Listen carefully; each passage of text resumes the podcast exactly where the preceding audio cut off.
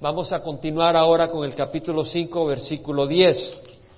Eh, como recordábamos, Amós es un profeta que profetizó. Seguimos. El profeta Amós profetizó en los años 760 antes de Jesucristo. Israel estaba dividido en el territorio norte o imperio norte y el imperio sur de Judá. En Israel norte estaba el rey Jeroboam II, que era un rey que tenía prosperidad militar. Había logrado avances, había llegado hasta Hamat, que era al norte en la zona de Damasco, de Siria, actual ahora, los arameos, y hasta el mar muerto, el mar salado, había logrado expandir el territorio de Israel a su, a su pico, a su cenit de, de, poderío. Pero no era porque estaban agradables a Dios, sino que Dios en sus misericordias estaba pacientemente esperando a que ellos se arrepintieran. Era una nación norte llena de idolatría.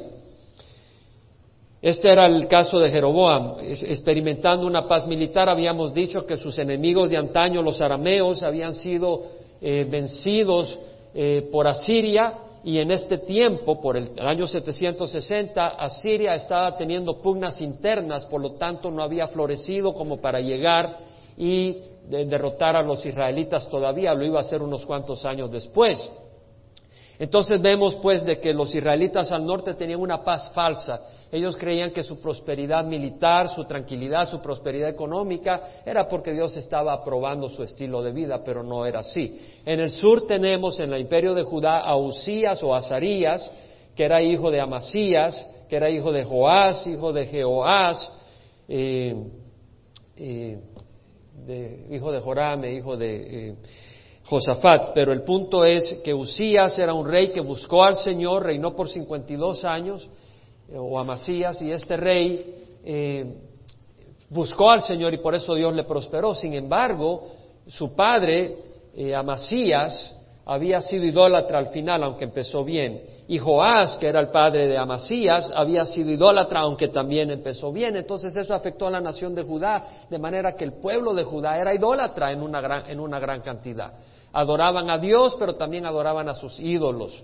Eh, ellos tenían prosperidad militar porque eh, Amasías había sublegado a los filisteos, había vencido a los amonitas y a los árabes que venían contra ellos.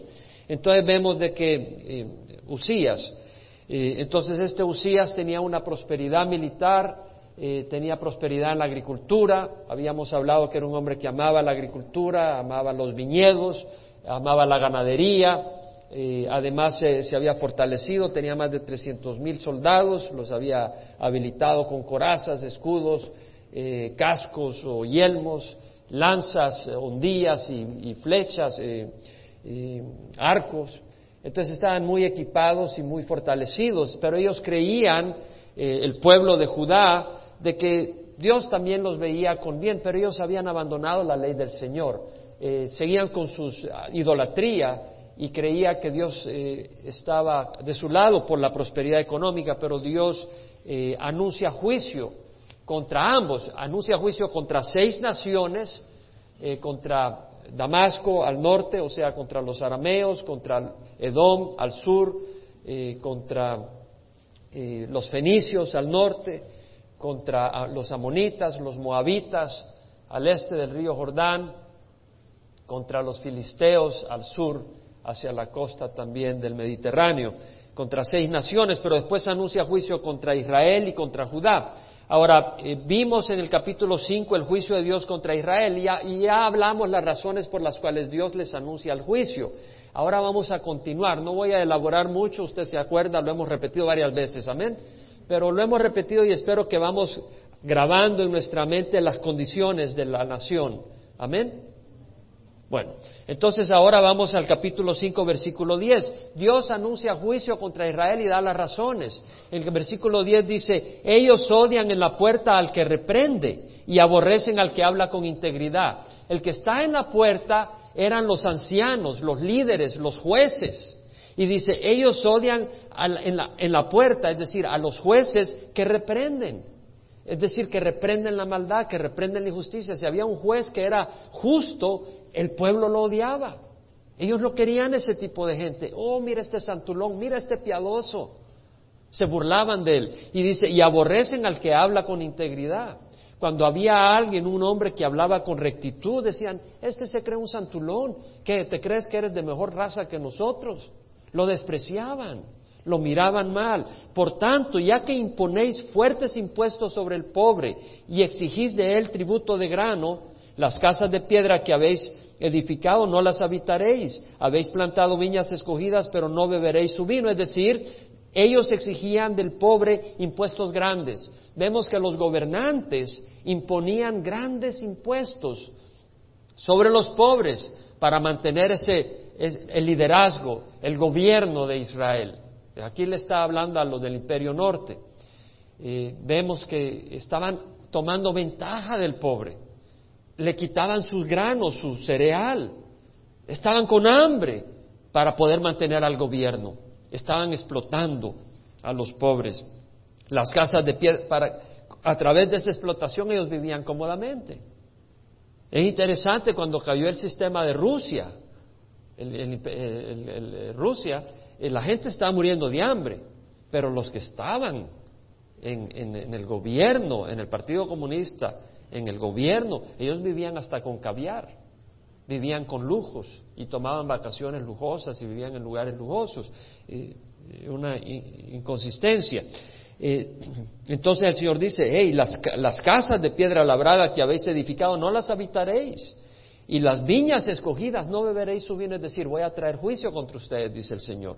Pues yo sé que muchas son vuestras transgresiones y graves vuestros pecados. Oprimís al justo, es decir, al justo le hacían la vida imposible porque no, no pillaba, no gritaba, no levantaba su brazo, no levantaba su arma. Entonces tomaban ventaja del justo, le hacían la vida difícil. No, pasa la calle por ahí, si ahí vive fulano que es un aleluya, es un santito, es un piadoso, no va a hacer ni gritos ni nada. Toma ventaja, no hay problema tomaba ventaja.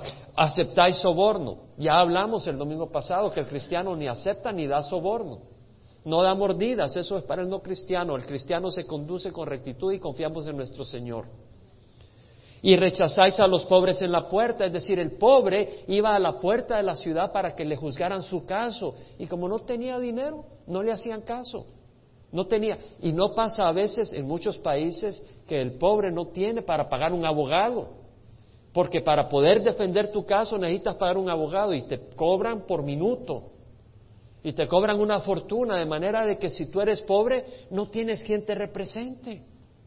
Y eso era lo que estaba sucediendo. El pobre no tenía quien lo representara porque había que tener mucho dinero, mucha feria para pagarle a alguien que te representara. Y si no tenías esa feria, si no tenías esos chavos, si no tenías ese dinero, no tenías representación legal. ¿No ocurre eso ahora? Si tú tienes un problema legal, Olvídate, vas donde un abogado que hace. Te sacas a lo que no tienes, hermano. Y eso es lo que estaba ocurriendo. Por tanto, el prudente se calla en ese tiempo, pues es tiempo malo. El prudente decía, mejor no digo nada, porque si yo digo de nada sirve. O sea que lo que reinaba era un desorden social, una injusticia. Oh, pero la gente celebraba sus fiestas religiosas. Pero había corrupción, la sociedad, la sociedad estaba corrupta, no era una sociedad, sino una suciedad. Eso es lo que estaba pasando. Y el Señor dice, y ante eso les dice cuál es la solución. La solución no es, vayan a la iglesia a ofrecer más sacrificios. Eso no fue lo que les dijo. Les dijo, buscad lo bueno y no lo malo para que viváis. Es decir, que haya un cambio de corazón. Y así sea con vosotros, Jehová, Dios de los ejércitos, tal como habéis dicho. Ellos decían, Dios está con nosotros. Hay mucha gente en la religión tradicional que viven Van a su iglesia una vez a la semana, pero en el, en, el resto de la semana manejan sus negocios como quieren. Se ponen borrachitos, pero van a su iglesia una vez a la semana. El Señor dice, no, buscad lo bueno y no lo malo. Y cuando vienen problemas, dicen, no, pero nosotros, Dios está de nuestro lado, Dios nos va a sacar adelante. Pero si estás actuando mal el resto de la semana, ¿cómo va a estar Dios de tu lado? Y ellos decían, Dios está de nuestro lado. Y él dice, eh, Amós dice, buscad lo bueno y no lo malo para que viváis. Es decir, lo que yo busco es un fruto de justicia. Aborreced el mal, amad el bien y estableced la justicia en la tierra, en la puerta. Es decir, aborreced el mal. No, o sea, hay que odiar el mal. El Señor nos habla de odiar algo, no a nuestro prójimo, pero sí la maldad sí el pecado. Y dice, aborreced el mal, amad el bien. Y estableced la justicia en la puerta, es decir, juzgan los le, le habla a, a, los gobernantes de Israel, les dice, juzguen los casos, hagan juicio, juzguen las situaciones y hagan justicia, hagan rectitud. Tal vez Jehová Dios de los ejércitos sea misericordioso con el remanente de José.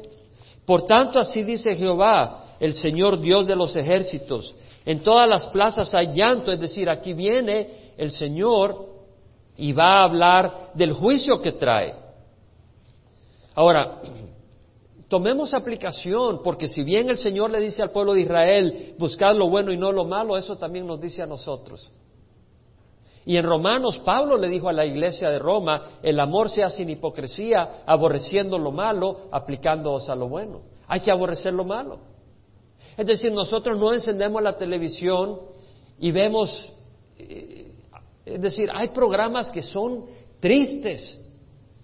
Eh, en alguna ocasión he visto, pero brevemente, ahora ya no tengo televisión, pero en una ocasión he visto brevemente, veía veía en algunas ocasiones, no me deleitaba, pero brevemente, que había, salía ahí esa escena familiar en donde se pelean, se jalan el pelo en medio de la televisión y la gente aplaude y, se emociona y le dicen, sí, échale y que no sé qué. ¿Han visto alguna de esas cosas? No digo que se han contemplado, pero no son para nosotros gozarnos en esas cosas. Aborrecer lo malo, dice el Señor. Amad el bien. En Miqueas él dice, él te ha declarado hombre lo que es bueno. ¿Y qué es lo que demanda Jehová de ti? Sino practicar la justicia, buscar hacer lo recto. Es en acción. Entonces aquí en el versículo 16 el Señor le pronuncia juicio. Por tanto así dice Jehová el Señor Dios de los ejércitos. En todas las plazas hay llanto. Ya lo da como un hecho. Y en todas las calles dicen, ay, ay. La expresión es la expresión de duelo por, por muerte llaman a duelo al labrador, o sea, llamaban a los labradores de quienes, a quienes ellos explotaban, los llamaban, vengan a, lamentarse con nosotros, decían. Y a lamentación a los que saben plañir. Allí en Medio Oriente, cuando alguien se muere, eh, y, más en el tiempo anterior, en el tiempo del Señor, había gente que tú contratabas y que se ponían a, gritar, a, dar a oídos. no sé si ustedes han oído a veces en las noticias cuando hay situaciones en Medio Oriente y, si oyen mujeres que están eh, hablando así como eh, tienen un sonido de que y se ponen a llorar así en voz alta, son gente que contratan. Hay gente que contratan para eso. Y dice, eh, llama a lamentación a los profesionales que, saben lamentarse profesionalmente. si tú amabas a alguien y se moría alguien que tú amabas, eh, y tenías bastante feria, y contratabas mucha gente para que expresara tu, tu dolor y ahí tenías 10, 15 personas aullando a la par tuya. Dice, llama a, a, duelo al labrador y a lamentación a los que saben plañir. En todas las viñas habrá llanto porque pasaré por en medio de ti, dice Jehová. Es decir, en el tiempo de la Pascua, cuando estaba en Egipto, el Señor pasó sobre ellos, se saltó eso es lo que quiere decir la Pascua, pasar sobre. ¿Ah? Pero acá es pasaré en medio de ellos, es decir, traerá juicio.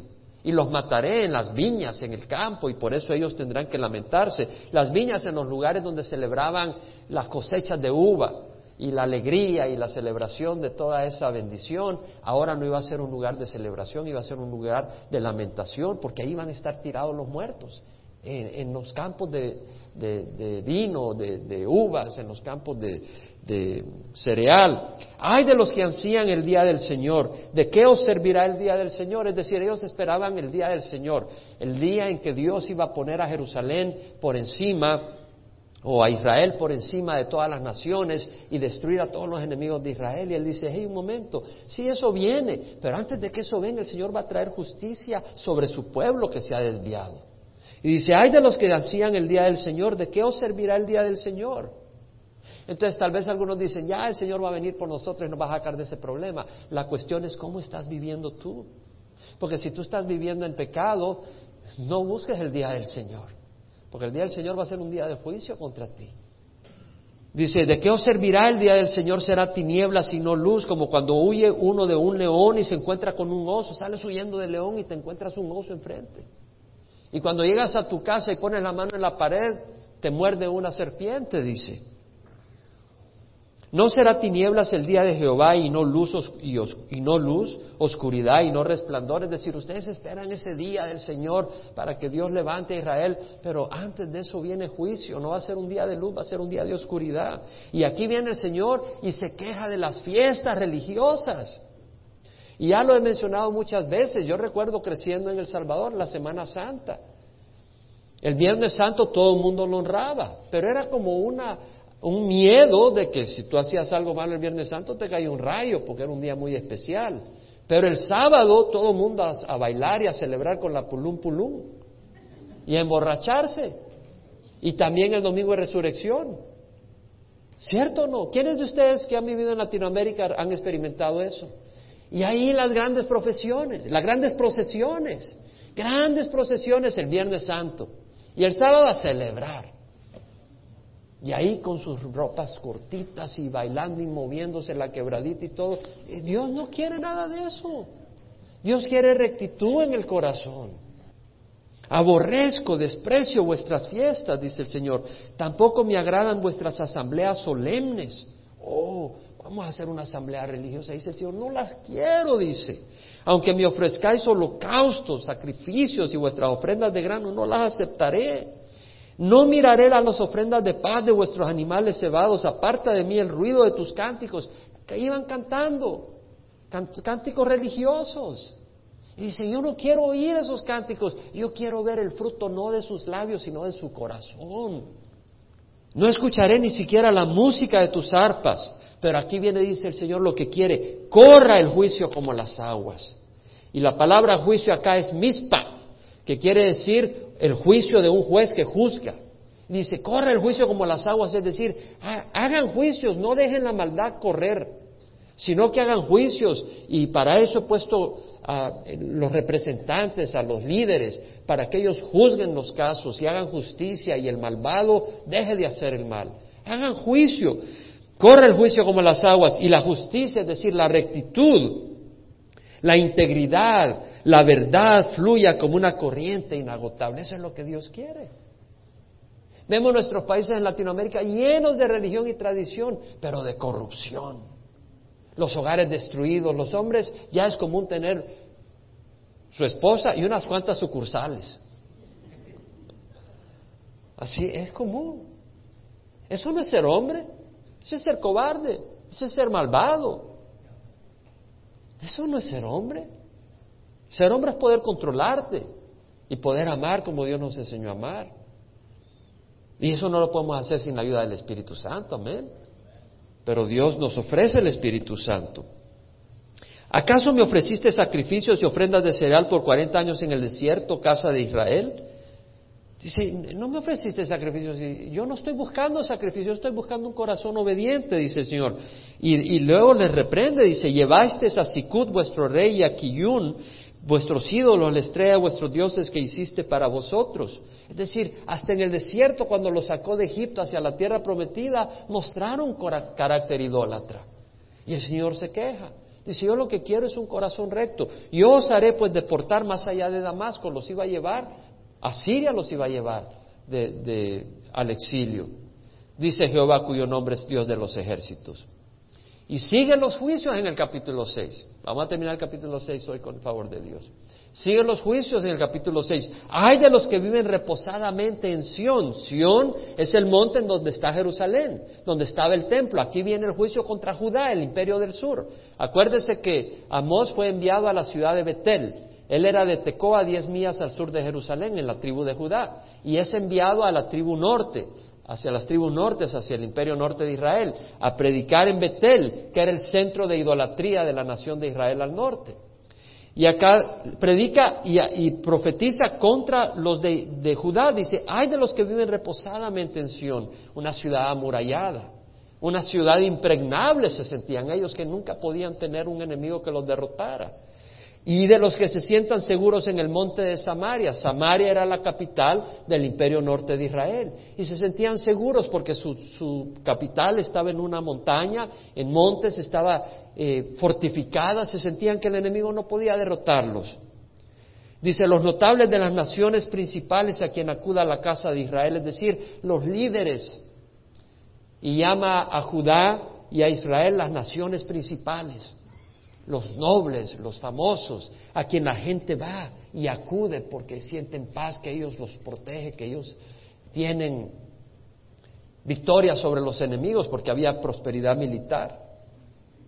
Pasada carne, y mirad. Es decir, viene el Señor y les dice, mira lo que pasó en Calne. Y de ahí id a Hamat la Grande, al norte, a los arameos. Id y mira esta, lo que pasó en este lugar. Descended luego a Gat de los filisteos, bajad al sur, a donde está Gat. Y mira, ¿y qué es lo que van a ver? Que fueron vencidos por los enemigos. Y dice, ¿sois vosotros mejores que estos reinos o es su territorio mayor que el vuestro? O sea, el Señor dice, si ellos fueron derrotados, ¿ustedes creen que van a salir sin, sin el juicio divino? Ustedes que tienen la ley de Dios, que es el pueblo que yo escogí, ¿ustedes creen que ellos, que no conocían la ley de Dios y por su maldad eh, yo permití que el enemigo los oprimiera, no, voy a hacer juicio contra ustedes que conocen la ley de Dios y están eh, rebelándose contra mí? El Señor dice, no, entonces viene el Señor y dice, la inconsistencia, la necedad de esta gente, dice, alejáis el día de la, el día de la calamidad y acercáis la silla de la violencia. Es decir, ¿cómo es posible que tú pienses que vas a alejar el juicio de Dios cuando estás lleno de violencia? Para tener una idea de la violencia que estaba entrando en Israel, vamos rápidamente a 2 Reyes capítulo 15. En 2 Reyes capítulo 15 versículo 8 vemos que en el año 38 de Azarías, este es Usías, el rey de Judá. En el año 38 él reinó 52 años. Zacarías, hijo de Jeroboam, este es el hijo de Jeroboam que reinó cuando estaba Amós predicando. Cuando se murió eh, Jeroboam, Zacarías, su hijo, eh, ascendió al trono. Y dice que Zacarías reinó seis meses sobre Israel en Samaria e hizo lo malo ante los ojos de Jehová como habían hecho sus padres. No se apartó de los pecados con que Jeroboam, hijo de Nabat, hizo pecar a Israel. Es decir, no había arrepentimiento a pesar de la predicación de Amós. Y en el versículo 10 vemos la sangría que había. Dice entonces Salum, hijo de Jabez, conspiró contra él y lo hirió delante del pueblo y lo mató y reinó en su lugar. O sea, viene alguien y mata al rey. Había maldad. Zacarías, el hijo de Jeroboam, era malo, era idólatra. Y ahora viene otro, igual de malo o peor, y conspira contra Zacarías y lo mata. Y luego vemos al siguiente. El versículo 13 dice, Salum, hijo de Jabez, comenzó a reinar en el año 39 de Usías, rey de Judá. De nuevo vemos que Azarías o Usías es el mismo. Eh, rey de Judá reinó un mes en Samaria. Entonces Manaham, hijo de Gadi, subió de Tirsa y vino a Samaria e hirió a, Salum, hijo de Jabes en Samaria, y lo mató y reinó en su lugar. Vemos pues de que Zacarías es asesinado por Salum y Salum es asesinado por Manahem, una violencia que respiraba la nación. Y luego vemos en el versículo 16 que Manahem hirió a Tifta, a Tifsa y a todos los que estaban en ella y en sus alrededores. Hirió quiere decir que mató a espada desde Tirsa porque no le abrieron las puertas, por eso la hirió y abrió el vientre de todas las mujeres que estaban en cinta. O sea que Manahem viene y mata a Salum. Salum mata a Zacarías, Manahem mata a Salum, una gran sangría. Y vemos la sangría de Manahem que mata a las mujeres en cinta eh, de Tirsa y de esos lugares de alrededor porque no habían abierto la puerta cuando él eh, quiso entrar. Y luego vemos más adelante a Peca, que también reina. Pero antes de Peca, eh, Pecaía reinó en su lugar. Versículo 22, durmió Manahem con sus padres y su hijo Pecaía reinó en su lugar. Reinó dos años e hizo lo malo ante los ojos del Señor. Y en el versículo 25 vemos que su oficial Peca, hijo de Remalías, conspiró contra él y lo hirió en Samaria. Un rey mata al otro y el otro al otro y el otro. Una sangría tremenda.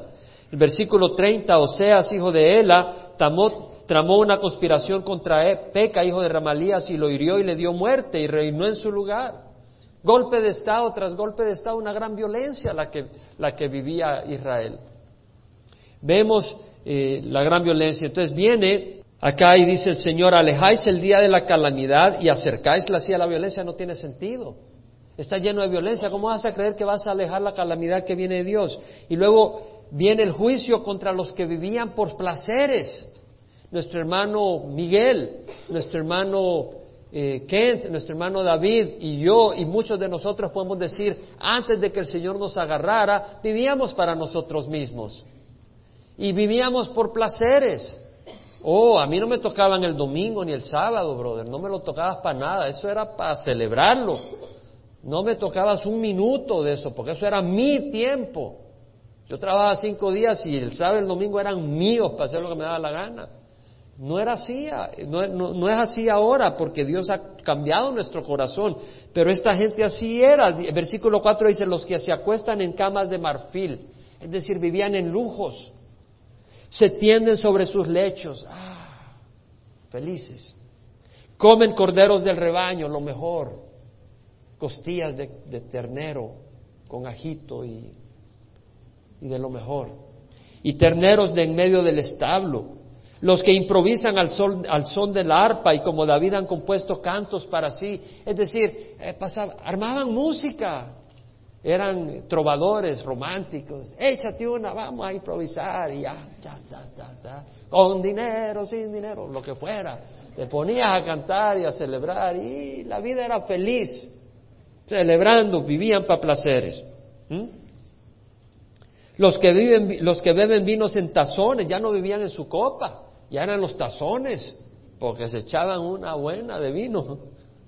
Y se ungen con los óleos más finos. Es como esas marcas, ¿no? Eh, Estela de, ¿cómo, ¿cómo, se llaman esas marcas? Todas esas, oh, lo más fino. La victoria principal, o no sé cómo se llama. Yo no sé, eso. Todo lo más fino. Entonces, el Señor les, les, les, dice, viven por placer. Fíjate que es interesante porque esto representa la sociedad de hoy en día. Y, y Pablo lo dijo en Timoteo. Dijo, en los últimos días habrán tiempos difíciles. Los hombres serán amadores de sí mismos, amadores de los placeres en vez de amadores de Dios. No, no quiere decir que uno no se quiere echar unos taquitos, ¿no? Una buena descansadita, vamos a pasear un rato, nos vamos a echar un chapuzón en la playa. Pero una cosa es disfrutar los beneficios de Dios y otra cosa es vivir como animal por placeres nomás. ¿Cierto? Hay una diferencia. Eh, somos más que animales, vivimos para Dios, vivimos para nuestro prójimo. Amén. Hay un propósito para nuestra vida. Pero no era lo que estaba pasando. Sin embargo, mucha gente en el mundo vive así porque no tienen al Señor. Y nosotros no nos juzgamos, sino que tenemos que tener compasión y compartirles a Jesús. Porque nosotros vivíamos así un día. Dice, el Señor Jesús nos dijo, estad alerta. Lucas 21, 34 35, estad alerta, no sea que vuestro corazón se cargue con disipación, es decir, con desenfreno, libertinaje, descontrol. Estad alerta, no sea que vuestro corazón se cargue con disipación y embriaguez y con las preocupaciones de la vida, y aquel día venga súbitamente, el día de la tribulación, sobre vosotros como un lazo, porque vendrá sobre todos los que habitan sobre la faz de la tierra. Está hablando del juicio que Dios trae, traerá la tribulación y dice, no permitas que vuestro corazón se cargue de disipación, de placeres, de las preocupaciones de la vida. Aquí cada uno de ustedes ha hecho un esfuerzo para estar acá. Ha dicho, no voy a dejar que el placer sea lo que dirija mi vida. No voy a dejar que la preocupación dirija mi vida. Por eso no estás trabajando ahorita. Tal vez pudieras estar haciendo unos chavos más. Pero has dicho, no, estaba hablando con un hermano de la congregación ayer precisamente, que cuando llegó a nuestra congregación hace algunos años estaba amolado de salud y amolado de trabajo. ¿Saben lo que es ser amolado, verdad? Sí, estaba pero bien. Y, me recuerdo que no tenía, le daban trabajo el domingo. Y él dijo, ¿sabes qué, hermano? Yo voy a no aceptar el trabajo el domingo para poder venir a la iglesia. Yo me acuerdo, me acuerdo. Y desde que empezó a hacer eso, Dios lo sanó y lo bendijo con trabajo. Tú pon primero al Señor y el Señor te va a honrar. Pero si tú dices, Señor, yo primero hago, yo primero salgo por adelante, pues miras a ver si puedes salir adelante sin Dios. Es una mentira. Pon al Señor número uno. Dale honra al Señor y el Señor te va a honrar. En, el 6 dice, a los que beben vino con tazones del altar y se ungen con los óleos más finos, pero no se lamentan por la ruina de José. José es uno de los hijos de Israel y tenía dos hijos, ¿se acuerdan los nombres? Efraín y Manasés. Manasés era el mayor y Efraín el segundo. Ellos fueron, las, fueron dos de las tribus que estaban en el imperio de Israel y de hecho Manasés tenía una gran porción de territorio al oeste del Jordán y al este del Jordán. Y Efraín estaba abajo, lindando con Judá. Muchas veces eh, el imperio norte de Israel es conocido como Efraín. Y aquí como José, porque eran un 30% de todo el imperio norte, era, era de José. Entonces acá dice, se refiere a José por referirse a Israel. No se lamenta por la ruina de José, es decir, la gente estaba feliz, celebrando, no había sentir, no había tristeza por lo que estaba ocurriendo en la nación. Y vamos a nuestros países, en Latinoamérica o acá también, y, y hay personas que están económicamente muy bien y su corazón no se rompe por la maldad que hay en el país. No, no se quiebra. O que son religiosos y van acá y van allá, pero su corazón realmente no está quebrantado por el pecado que, reina en, el, en, la ciudad. Eh, bueno, Santiago tiene palabras fuertísimas, más fuerte no puede hablar, pienso yo. Santiago 4, versículo 8 al 10, mira lo que dice. Dice, acercaos a Dios y Él se acercará a vosotros, es decir, buscad a Dios, buscad el bien y, aborreced el mal. Dice, acercaos a Dios y Él se acercará a vosotros. Algunos dicen, yo quiero que Dios me ayude, acércate al Señor. Limpiad vuestras manos. No basta de religión, hay que ser serios. Pecadores, y vosotros de doble ánimo, purificad vuestros corazones Afligíos, lamentad y llorad, que vuestra risa se torne en llanto y vuestro gozo en tristeza. Humillaos en la presencia del Señor y Él os exaltará. Hermanos, el Señor va a venir a juzgar. Si, si, si tú estás viviendo mal, no es tiempo de celebrar, es tiempo de aullar. Llorad, afligíos. Oh, ¿de dónde saqué aullad? De Santiago. Mira lo que dice Santiago 5.1. Usa la palabra aullad. Oíd ahora ricos, llorad y aullad por las miserias que vienen sobre vosotros. Son palabras fuertes. Son palabras fuertes. Hay de aquellos pastores que no declaran estas palabras para no ofender y tener apoyo de la clase rica. El Señor dice, ¿por qué? Viene el Señor, las riquezas no son malas, pero cuando son hechas a base de la opresión del pobre, van a ser testigo contra esas personas. Y testigo contra los pastores que no han profetizado ni han proclamado la palabra de Dios. Para prevenir a esas personas. Pues Dios no quiere que nadie perezca, pero que todos vengan al arrepentimiento. A Dios no le impresiona la riqueza, pero Dios ama el corazón de los ricos así como Él ama el corazón de los pobres. Él hizo tanto al rico como al pobre y Él ama a todos y quiere que todos vengan al arrepentimiento. Jesús murió por todos. El versículo 4 dice, mirad el jornal de los obreros que han cegado vuestros campos y que ha sido retenido por vosotros. Está diciendo, no es que sean las riquezas en lo malo, sino que las ha obtenido a base de los obreros que no le has pagado lo que debías haberle pagado. Versículo 5, habéis vivido lujosamente sobre la tierra, habéis engordado vuestros corazones. Es decir, has, vivido como que si no te importa tu prójimo. De hecho, no te importa tu prójimo. Lo único que buscas es tu posición y tu, tu futuro y tu prosperidad. Habéis condenado y dado a muerte al justo. Él no os hace resistencia. Vemos el juicio de Dios.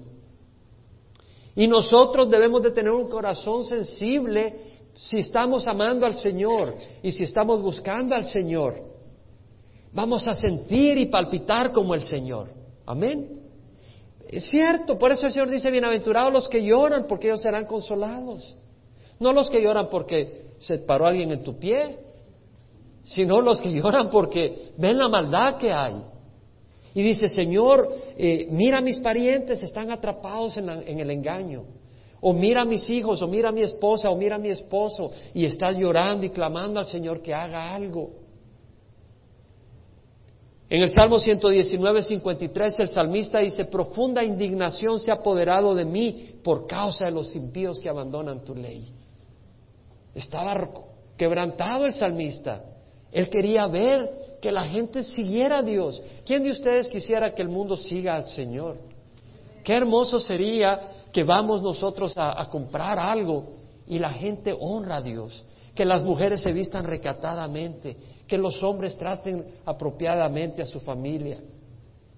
Sería hermoso que el lenguaje en el trabajo sea de respeto, que no haya favoritismos e injusticias, que el gobierno realmente haga justicia y camine con rectitud. Qué hermoso sería. Y viene el día, el milenio, en que va a haber toda esa rectitud porque Dios va a reinar, Jesús va a reinar el mundo. Ahora el príncipe de este mundo es Satanás. Vemos entonces acá que el salmista también dice en el Salmo 119, 136, ríos de lágrima vierten mis ojos porque ellos no guardan tu ley. Había una tristeza. Entonces viene el Señor y proclama juicio. Irán, por tanto, ahora al destierro, a la cabeza de los desterrados, Amós 6, 7. Y se acabarán los banquetes de los disolutos. Es decir, todas estas fiestas se van a acabar, todas estas borracheras se van a acabar, todas estas celebraciones se van a acabar. Cuando estamos en el mundo, el fin de semana es para fiestas, amén. ¿Cierto o no, hermanos? Era para fiestas. ¿Y qué te va a hacer este viernes? Ah, vamos a ir con fulanito, vamos a ver este boxeo, esta lucha y todo. Y nos van a echar unas birrias, una cerveza y esto aquí. Vive eh, mal. El Señor dice, se acabarán las fiestas. Versículo 8, el Señor Jehová ha jurado por sí mismo. Ah, serio, Dios está diciendo, no es broma. Ha declarado el Señor, Dios de los ejércitos, aborrezco la arrogancia de Jacob y detesto sus palacios, es decir, Jacob, es decir, Israel, se sentía protegido allá en, en Jerusalén amurallado, en Samaria fuerte, había prosperidad militar, no, estaban bien. Entregaré la ciudad y cuanto hay en ella, y sucederá que si diez hombres quedan en una misma casa, morirán, es decir, eh, entregaré la ciudad al enemigo, eh, Samaria, el imperio norte de Israel iba a ser entregado a Siria. Y dice, hey, si hay diez hombres que buscan el refugio en una casa, se van a morir porque ahí va a haber plaga por la mortandad va a haber plaga y se van a morir hasta los que se escondan en la casa.